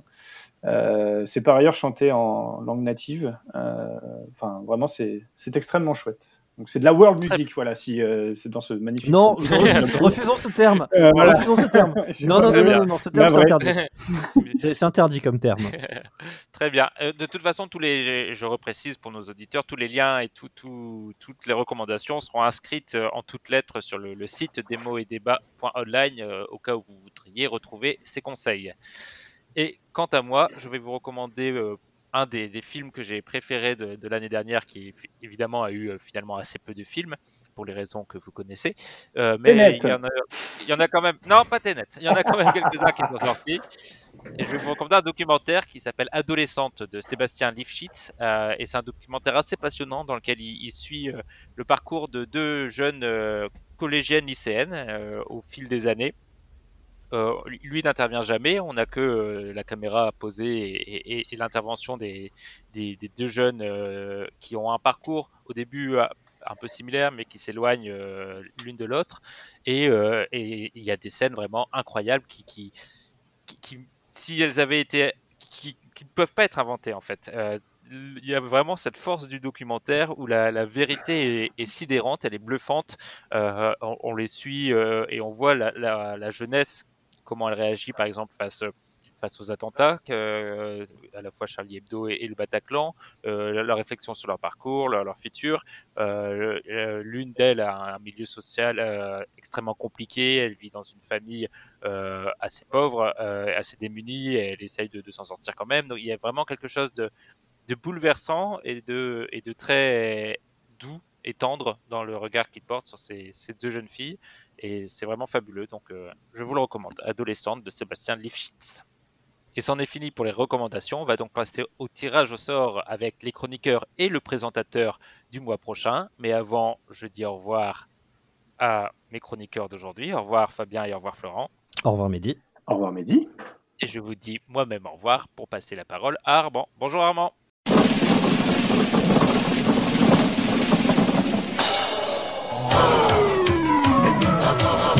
Bon, Merci Mehdi, on se retrouve pour le tirage au sort de l'épisode de février. Grâce à la magie du montage et du podcast, nous sommes déjà en 2021, donc bonne année bien sûr. Euh, je suis avec Olivier, pour qui ça sera la quatrième participation. Salut Olivier. Bonjour Armand. Et avec euh, Florent, ce fou, qui va donc euh, participer au podcast pour euh, bah, pendant deux mois de suite. hein. Comment, comment tu te sens Florent Est-ce que tu penses que, que ça va le faire? Oui, j'aime vivre dangereusement. Magnifique.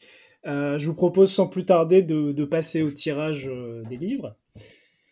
Alors, pour commencer, on, va débuter sur quelque chose d'assez euh, soft. Donc, je vous propose un livre du 15e siècle, français, d'un certain René d'Anjou. 544 pages, au titre magnifique Le livre du cœur d'amour est pris. Est-ce que quelqu'un a envie de mettre son veto? L'hésitation est grande. S'il te plaît Florent. you want me to veto? Oui. You want me to take my car? Normal- Normalement, me. normalement, il n'y a, il pas de négociation. hein. I C'est veto. pas la parlante, c'est pas la parlante. I veto, I veto. Il a veto. Bon, bah, on n'aura donc pas euh, René d'Anjou. Désolé. Euh, donc, deuxième proposition. Cette fois-ci, quelque chose, ok, d'un petit peu plus contemporain. 2009. Sur la longueur de page, on est dans le, un petit peu la, même, la même fourchette, hein, puisqu'on est à 608 pages. C'est un roman américain de Paolo Bassigalupi, donc un nom très, très américain. Et euh, ce livre, c'est La fille automate. Est-ce que ça vous inspire? Pas du tout. Absolument pas. On a un genre, on a quelque chose. Euh, On n'a rien du tout, puisque euh, le tirage au sort a été fait par les mains innocentes de Mehdi. Ah, encore un coup de béni. Quel coquin. Euh, D'ailleurs, Flo, tu as utilisé ton veto. donc c'est Absolument. à toi, Je- Olivier, de, de nous dire. Ouais, mais est-ce que je le fais tout de suite ou Olivier, Oui. veto ou pas veto? Veto. Il a veto. Il a Donc, veto. va- il a veto, il a veto. On va donc, euh, sauf si évidemment je le veto, euh, tomber sur ce troisième euh, livre. Cette fois-ci, on est sur quelque chose qui doit être un petit peu moins romancé, quoique. Un livre français de 2010, toujours dans les 400-450 pages, donc ça, ça change pas. L'assassinat de John Fitzgerald Kennedy, histoire d'un mystère d'État, par Thierry Lenz. Est-ce que je veto? Est-ce que je veto pas? Eh bien, je ne veto pas. Nous allons donc lire L'assassinat de John Fitzgerald Kennedy, histoire d'un mystère d'État. Euh, Un personnage histoire, bien mystérieux. Une histoire joyeuse pour le début d'année. Bonne fête. euh, deuxième roman euh, qui, qui- sur lequel je peux mettre un veto ou pas. Si je mets pas de veto, évidemment, euh, j'aurai toujours un veto pour la bande dessinée. Un livre un peu plus court cette fois, 329 pages. On revient un petit peu dans le passé puisque nous sommes en 1876. Euh, Michel Strogoff de Jules Verne. Euh, Est-ce que je vais mettre mon veto là-dessus? Euh, Je ne vais pas mettre mon veto. Donc Merci, on va aussi lire Michel. Strogoff de Jules Verne. Ça fait partie des livres que j'ai pas cool. Donc c'est cool. Vous l'avez déjà lu peut-être, non? Non, justement, ça Ouais. fait partie de ceux que j'ai C'était pas un de mes livres d'enfance préférés, Michel Strogoff. Super, bah on a déjà quelques petites bases, c'est bien. Euh, il nous reste donc la BD, Euh, il me reste toujours mon veto. Donc euh, vous allez rester passif, mais vous pouvez m'encourager à mettre un veto ou pas sans, sans me l'intimer, hein, on va l'accepter. Donc parmi, oui, ça, ça me grise. Parmi les, les bandes dessinées, on a Émile Bravo, bande dessinée de 2018, Spirou, l'espoir malgré tout. 88 pages. Euh, je suis bien embêté. Je suis bien embêté, mais je vais quand même mettre mon veto. Parce que Oui. j'ai pas Spirou, et je crois que je suis pas le seul. Et donc, euh, la BD sera Love in Vain de Mézo et Dupont, une bande dessinée de 2014 sur laquelle je n'ai pas plus d'informations, à part qu'elle euh, vient de France et qu'elle fait 72 pages. Voilà, donc je vais récapituler. Nous allons lire L'assassinat de John Fitzgerald Kennedy, histoire d'un mystère d'État, Michel Strogoff et Love in Vain. Est-ce que vous êtes satisfait de la sélection a priori? Non. Non? Eh bien, On verra si ce- cet avis euh, est modulé après lecture. On se retrouve en février pour le podcast et euh, bah, je vous Non plus. Ah, très bien. Au Je revoir. comme ça.